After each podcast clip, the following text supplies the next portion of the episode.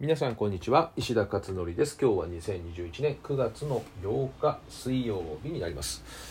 えー、っと今日はなんか過ごしやすい感じのね気温でしたね、えー、私のオーラリングの睡眠計測のデータもですね結構いい感じの深い眠りもね入っていて、えー、レムもレム睡眠も入っていて、えー、まあ、そこそこ長い時間ですね、え、寝られたということで結構あの睡眠モードがね良かったですね。やっぱりあれですね人間にとって必要な気温と湿度って絶対あるよねだから秋っていうのはなんか程よい気温になって、えー、くのですごく眠りもね深くなっていくっていうことなんでしょうかね。えー、っとさてさて今日なんですが、まあ、今日も相変わらず書き物したり資料作成したり、えー、あと音声収録とかですかね、えー、の日々を送ってています。で今日あのちなみに Voicy なんですけど今日レギュラー配信でえー、っとテーマがですねえっとあれなんだっけなテーマ。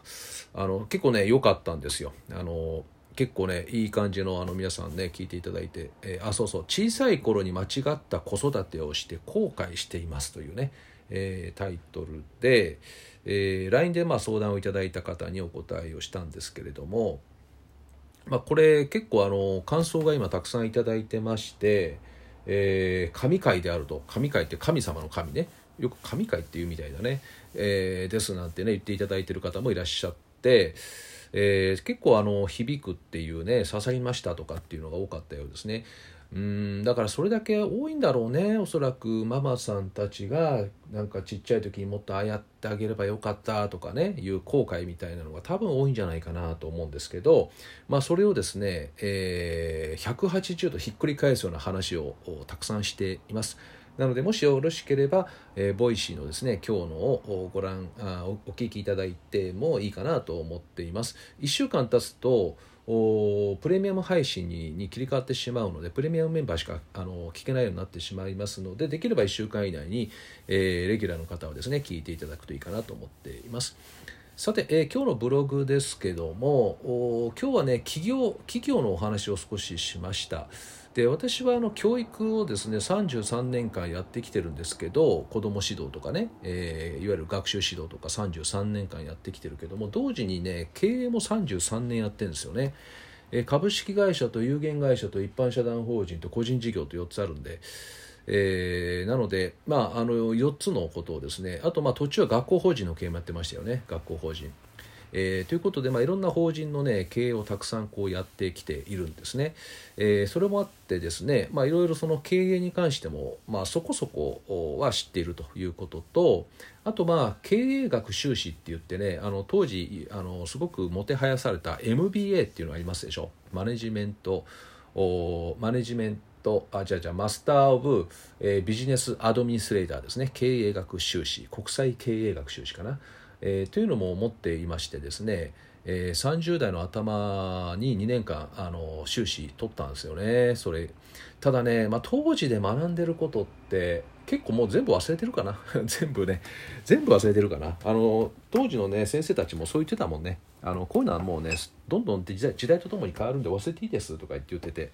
でよかったのはその時の出会った方々まあ私はだから30 1か2かで確かあのそこ行ったんですよね。でねそれまでもうほとんど全部子供指導だけでしょ二十歳からずっと起業してね毎日塾やってるわけだから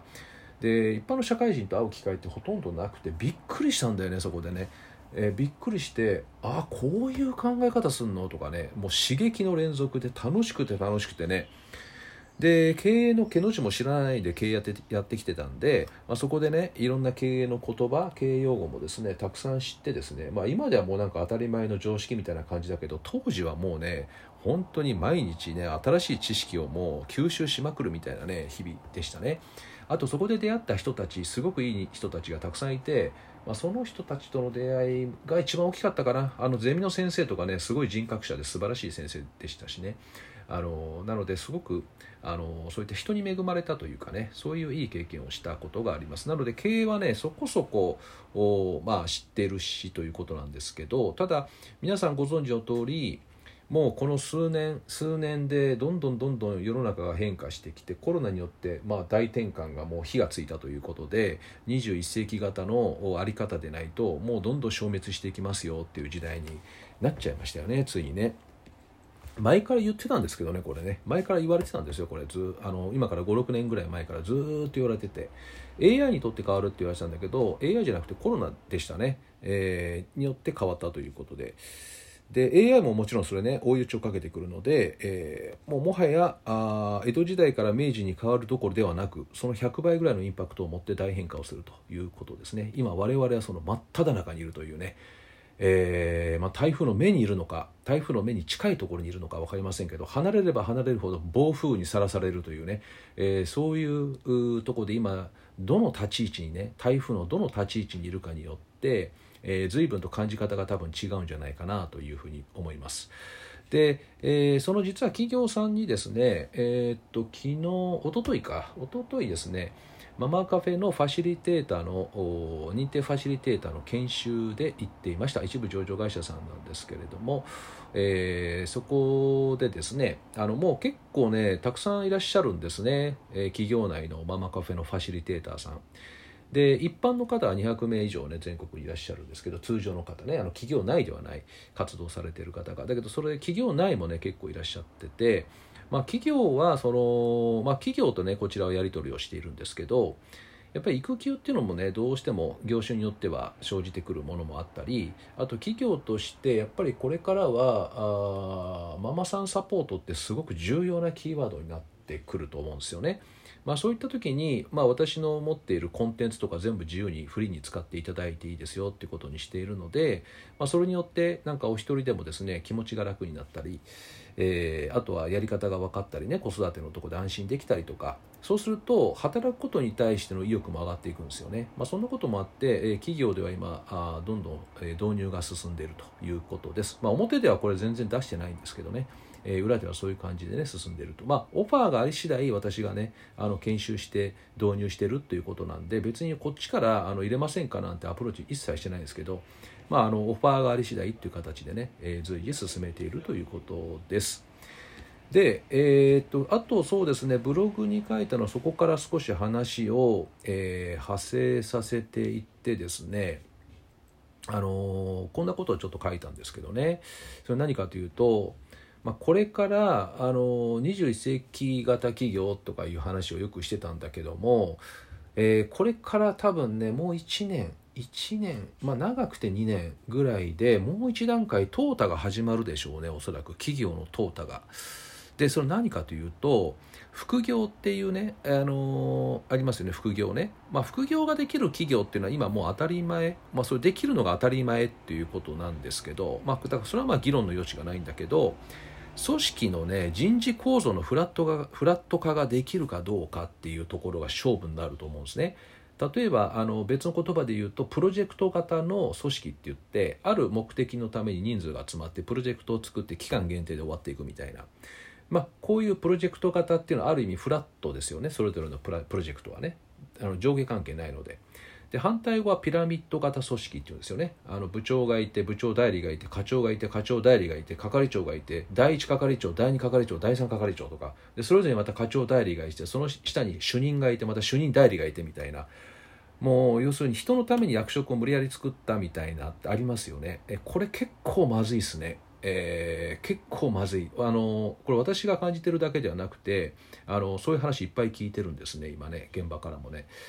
えー、なのでこれなんとかあしないといけないんだけど多分無理だねおそらくね。あのそこまでも複雑にしちゃってるとですねあの上位の上位層の人たちっていうのは多分あの古い思想の持ち主古いっていうのは昭和型のこと古いって今呼んでるんですけど多分無理だろうと思うんですよね。うん、だからしょうがないよねこれねあの恐竜がね大きすぎてなんかあの生き延びれなかったっていうのと一緒でちょっとこれは難しいんじゃないかなっていうふうには思ってます。だからあのトータがそういった意味で組織構造がどうなってるかっていうことを見ていくとこれから先のその企業は伸びるのか伸びないのかっていうのが見えてくるんじゃないかなというね。まあ一つの仮説ですけどね。あの絶対そうなるって話じゃないんですけど。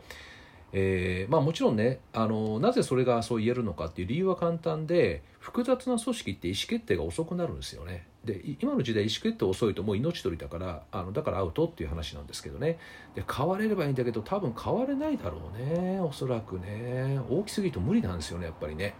うん。ということで、まあ、多分こういったトーフタが1年以内にやってくるかなというね、えー、そういったことを、ま、ブログに今回書き留めたということです。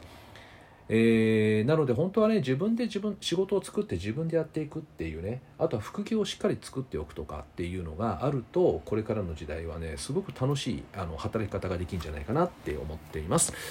はい、えー、ということで今日は少し、えー、企業絡みのですねお話をしてみました。では、えー、本日は以上となります。また明日お会いしましょう。